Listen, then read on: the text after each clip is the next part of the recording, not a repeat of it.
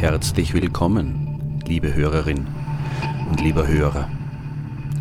Mein Name ist Christian Weig und ich bin ein unrastig Neugieriger. Das ist etwas, das ich in vielen Bereichen meines Daseins ausleben darf. Etwas, das mich immer wieder an Orte führt, die eine verborgene Vergangenheit haben, dunkle Geheimnisse. Eine Geschichte, die so mancher nicht kennen mag. Lass mich dein Reiseführer sein zu jenen Orten, die heute zum Teil unscheinbar wirken mögen, die aber einst Geschehnisse voller Dramatik miterlebt haben. Geschehnisse, die diesen Orten auf eine merkwürdig undefinierbare Weise für alle Ewigkeit ihren Stempel aufgedrückt haben. Bitte immer nah bei mir bleiben und viel Spaß. Es ist ein verregneter Oktobertag des Jahres 1589. Von der Stadt her nähert sich eine Gruppe von Menschen. Männer mit Spießen in den Händen. Ein Priester in grauer Kutte, einen breitkrempigen Hut auf dem Kopf. Zwei Frauen. Vier Kinder eines davon noch in den Armen der Mutter. Ein immer wieder taumelnder Mann in der Mitte, mit gefesselten Händen, mit gesenktem Kopf. Langsam, Schritt für Schritt geht es bergauf bis zu einer klobigen, etwa drei Meter hohen Steinsäule am Rand der schlammigen Straße. Dort hält die Gruppe an. Der Priester beugt sich zu dem Gefesselten. Er scheint mit ihm zu sprechen. Doch der Regen in den immer größer werdenden Pfützen übertönt seine Worte. Als der Mann Gottes zur Seite tritt, drängen sich die Frauen an den Gefangenen, sie umarmen ihn. Eine sinkt auf die Knie, der Schlamm kriecht in den groben Stoff ihres Kleides. Es scheint ihr egal zu sein. Niemand erkennt, ob es Tränen oder Regentropfen sind, die über die Gesichter rinnen. Die Schreie der Kinder brechen sich am kalten Granit der mächtigen Steinsäule, als der Mann von den Lanzenträgern in Richtung des Hügels geführt wird, der sich etwas abseits der Straße erhebt. Die Älteren von ihnen wissen, wen der Vater dort treffen wird. Den Henker, der hinter dem Regenschleier neben dem Galgen auf dem Gipfel des nur schemenhaft erkennbaren Hügels wartet.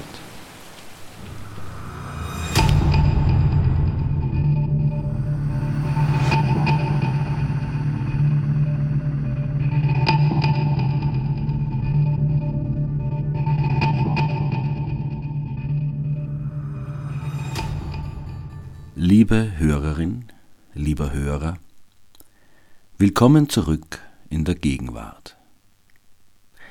Es gibt sie noch, die Steinsäule. Man sieht ihr ihr hohes Alter kaum an. Granit bekommt er keine Falten. Sie steht im Dörfchen Leumanns, unweit von Litschau, Österreichs nördlichster Stadt, die ebenfalls nicht zum ersten Mal Schauplatz dieses Podcasts ist. Auch die Straße gibt es noch. Selbstverständlich ist sie heute asphaltiert. Selbst der Hügel existiert nach wie vor, allerdings ist er mittlerweile zum Teil von Wald bedeckt. Dort, wo nicht, stehen die Gebäude des Feriendorfs Leumanns.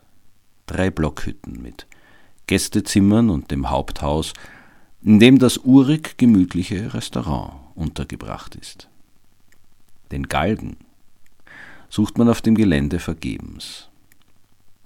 An jenem Ort, wo jahrhundertelang Menschen auf richterlichen Befehl getötet worden sind, verbringen heute naturaffine Urlauberfamilien erholsame Tage. Warum auch nicht? Die wenigsten von ihnen wissen um die Geschichte des Ortes. Apropos Ort. Leumanns selbst verdient sein Dasein dem Galgenhügel. Oder besser dem Henker, von Litschau. Oder noch besser, dem Umstand, dass der Beruf des Henkers ein unehrlicher Beruf war. Doch was um alles in der Welt soll das denn nun bedeuten? Ein unehrlicher Beruf? Na gut. Ich werde versuchen, diesen Begriff zu erklären.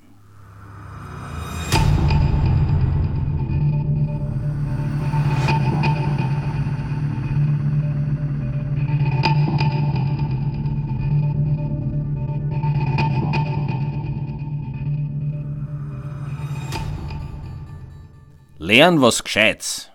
Verdien dein Geld auf ehrliche Art und Weise. Du willst ja kein Verbrecher werden. Sei immer ehrlich, fleißig und treu, denn Ehrlichkeit währt bekanntlich am längsten. Ja, die Ehrlichkeit. Wer andere nicht betrügt, wird heutzutage als ehrlich angesehen. Und ist es ja auch. Keine Frage.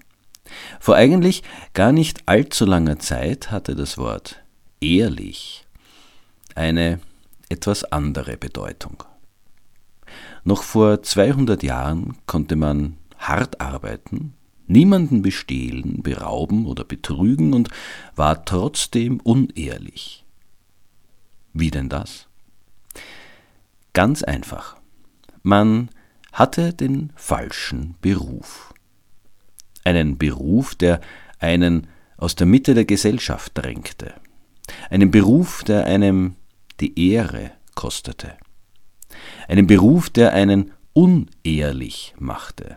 Und trotzdem, diese unehrlichen Berufe waren wichtige Berufe. Das Leben war ohne sie jahrhundertelang undenkbar. Die Gesellschaft hätte ohne sie schlicht und ergreifend nicht funktioniert. Ein Widerspruch? Ja, durchaus. Und welche Berufe zählten zu den unehrlichen? Einige. Gerichtsdiener zum Beispiel. Oder Abdecker. Oder Hirten. War diese vorher erwähnte soziale Ächtung, etwa bei den Abdeckern, ja noch durchaus nachvollziehbar, da sie sich beruflich mit der Beseitigung oder Verwertung von Tierkadavern, etwa zu Leder, Fett, Leim oder Knochenmehl befassten oder mit ihrer Fangschlinge der Maxen streunende Hunde einfingen, so erschließen sich die Vorbehalte den Hirtenfamilien gegenüber erst auf den zweiten Blick. Ihre berufsbedingt geringe Sesshaftigkeit, ihr monatelanges Hausen in den unzugänglichsten Gegenden des Waldviertels waren die Ursachen, die die sogenannten Häuter der Gemeinschaft entfremdeten und teilweise sogar unheimlich erschienen ließen.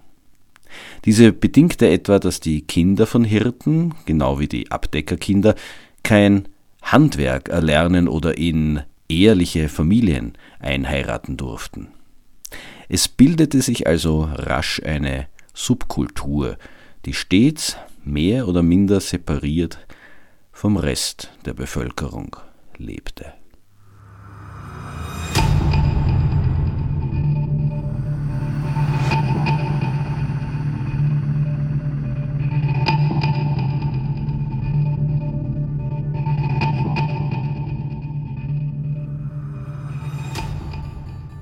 Dasselbe galt, sogar noch in größerem Ausmaß, für die Menschen, die als Henker arbeiteten. Die Scharfrichter durften keine eigene Zunft bilden oder einer bereits bestehenden beitreten. Auch im Alltag bekamen sie ihr Randgruppendasein immer wieder zu spüren. Trotz allem fanden sich stets genug Anwärter auf das Amt des Scharfrichters, denn dieses wurde traditionell in der Familie weitergegeben und war letzten Endes doch Garant für ein regelmäßiges Einkommen. Zwar galten die Henker als Unberührbare, Wer sie selbst oder ihr Handwerkszeug, wie etwa das Richtschwert, berührte, verlor ebenfalls seine Ehre, hatten aber aufgrund ihrer notwendigen anatomischen Kenntnisse als Wundheiler auch eine im täglichen Leben wichtige Funktion. Wer also im Zuge einer notwendigen Behandlung vom Scharfrichter berührt wurde, musste auch nicht um den Verlust seiner Ehre fürchten. Letzten Endes wollte man die Henker aber aus den oben genannten Gründen außerhalb der Stadtmauern wissen, ebenso wie Hinrichtungen selbst an eigenen Plätzen außerhalb des Wohngebiets abgehalten wurden. Dass die beruflich damit befassten, also meist in der Nähe ihres Arbeitsplatzes wohnten, ist auch eine durchaus logische Sache. Und so kam es dazu, dass das Domizil des Litschauer Henkers nicht weit neben der städtischen Hinrichtungsstätte, dem Galgenberg, errichtet wurde. Und ja, auch dieses Haus steht noch heute. Es ist sogar erst vor kurzem renoviert worden, ein richtiges kleines Schmuckstück und bis heute trägt es die Adresse Leumanns 1. Mit der Zeit dürften sich an jener Stelle auch die Ausübenden der anderen unehrlichen Berufe angesiedelt haben, bis mit der Abschaffung ihrer Einkommensquellen oder zumindest dem endgültigen Niedergang ihrer gesellschaftlichen Ausgrenzung das Dorf Leumanns zu dem wurde, was es heute ist.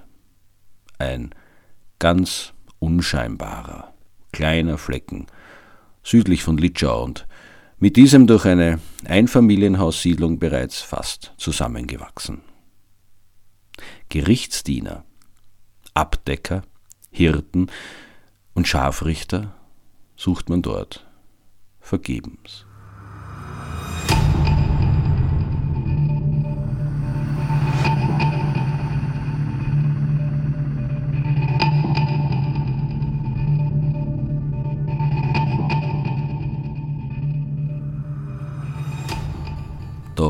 Wie schon erwähnt, die Steinsäule, bei der sich die Delinquenten von ihren Angehörigen verabschiedet haben, steht noch. Sie heißt Antoniussäule, nach dem heiligen Antonius von Padua, dem sie geweiht ist.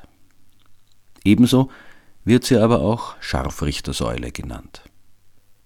Es wird erzählt, dass direkt bei ihr Enthauptungen mit dem Schwert durchgeführt worden seien, zeitweise so viele, dass das Blut die Straße hinab bis an die Litschauer Stadtmauern geflossen sei.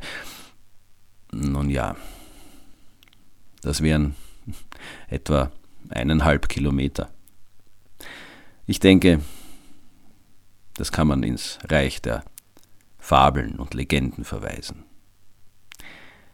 Jeden Tag komme ich auf dem Weg zur Arbeit an jenem Ort vorbei. Jeden Tag kommt mir beim Vorbeifahren kurz in den Sinn, wie viel Leid die granitenen Bruchsteine dieser Säule gesehen haben müssen. Kann ein Ort von so viel Emotionen unbeeinflusst bleiben? Oder haben die Steine der Scharfrichtersäule ein Gedächtnis? Ich hoffe nicht.